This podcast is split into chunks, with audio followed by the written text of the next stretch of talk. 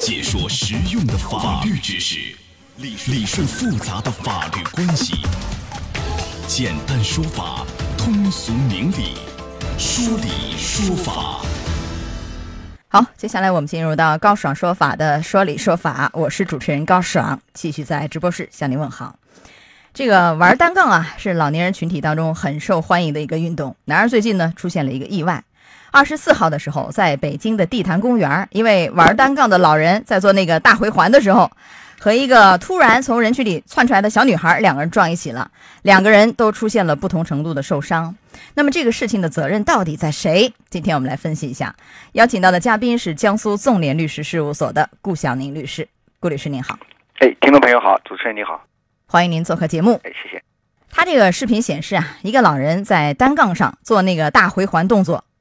当他下落的时候，一个小女孩呢突然窜出来，老人的头后部和小女孩的头下侧相撞，小女孩当时就腾空而起啊，摔在地上。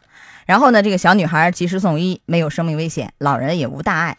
孩子家长又报警了，警方正在处理此事。就这个事儿，责任到底在谁？网友就吵翻了。有网友认为，家长带孩子啊，应该看好孩子，不要让孩子到处乱跑。也有网友认为，这大爷玩这单杠啊，大回环非常危险。太过危险啊！责任在大爷。这事儿您分析一下，到底责任在谁？两人撞一起了，都受伤了，谁赔谁？您分析一下法理。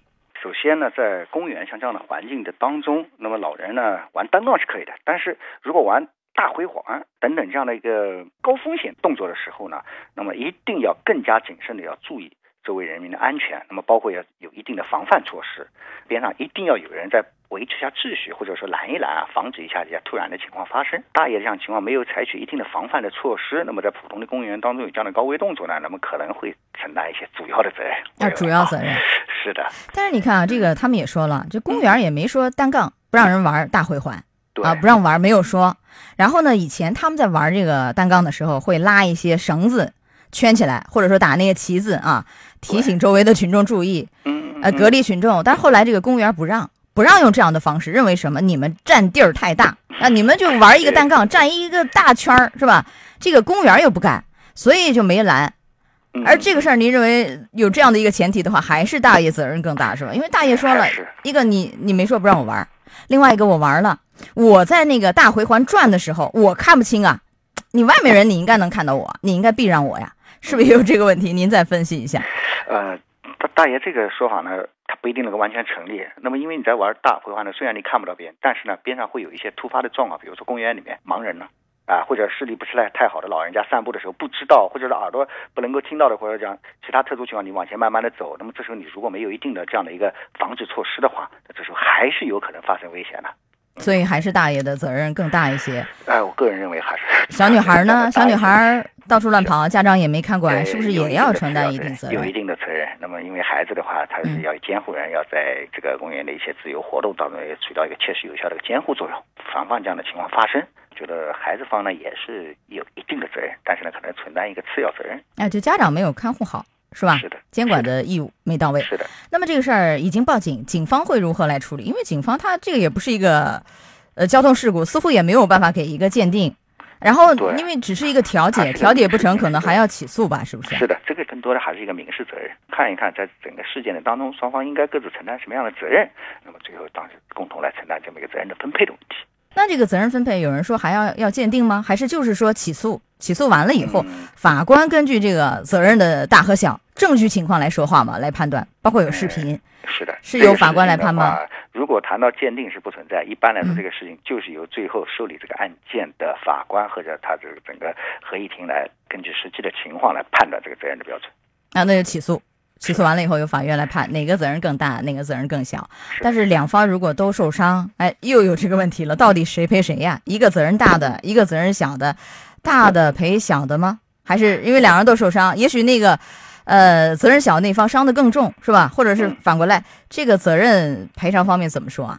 呃，一般是这样的，按照各自受伤的情况呢，那么比如说啊，大爷这边受了一定的伤，那么他的这个伤情，我们先确定责任。打个比方，大爷是百分之七十，孩子方百分之三十。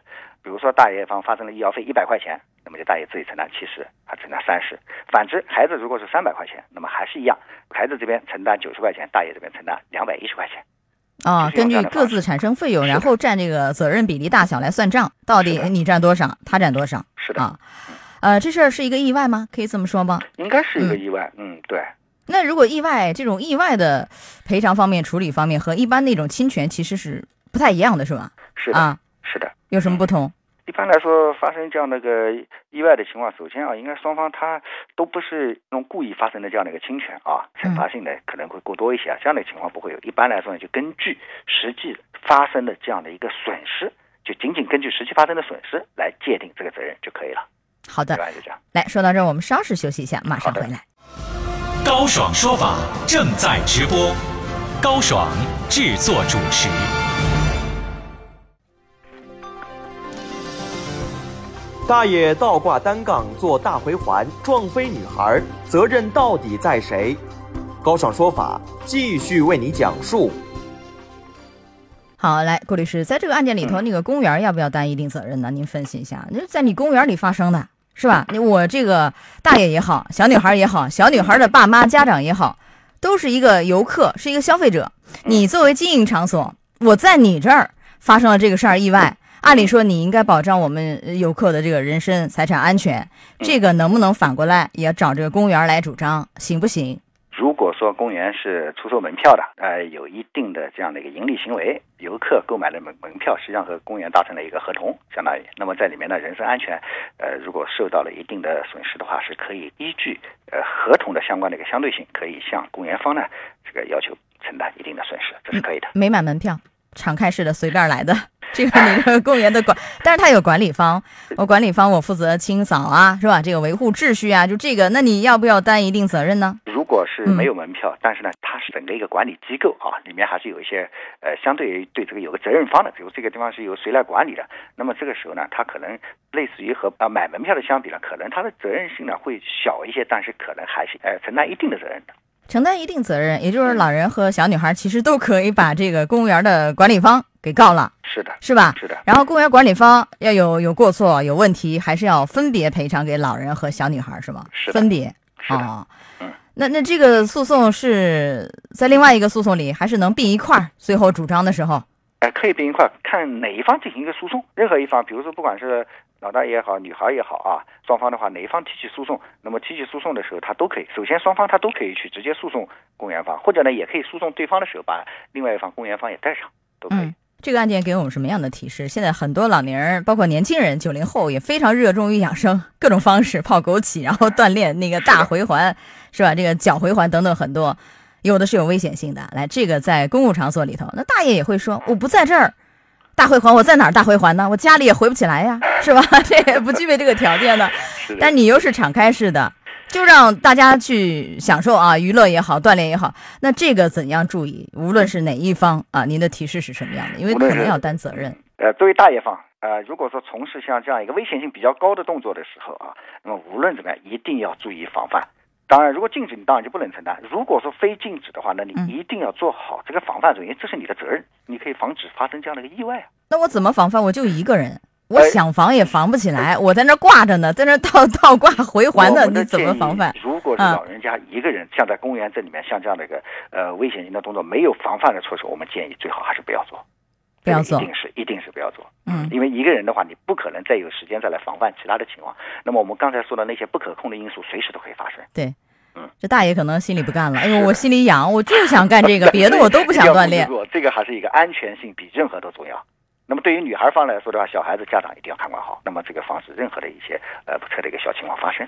是的，这个呃套用一个流行语，道路千万条，安全第一条。咱锻炼也是千万种方式，安全也是第一条，是吧？一定要注意这个问题啊。是的，好，来说到这儿，结束我们的说理说法，我们稍事休息，马上进入到维权法宝。高爽说法节目收听时间：首播 FM 九十三点七，江苏新闻广播十五点到十六点；复播 AM 七零二，江苏新闻综合广播十六点到十七点；FM 九十三点七，江苏新闻广播次日两点到三点。想咨询法律问题和主持人高爽互动，请下载大蓝鲸 APP 到高爽的朋友圈。节目微信公众号“高爽说法”，网络收听方式：江苏广播网，三 w 点 vojs 点 cn。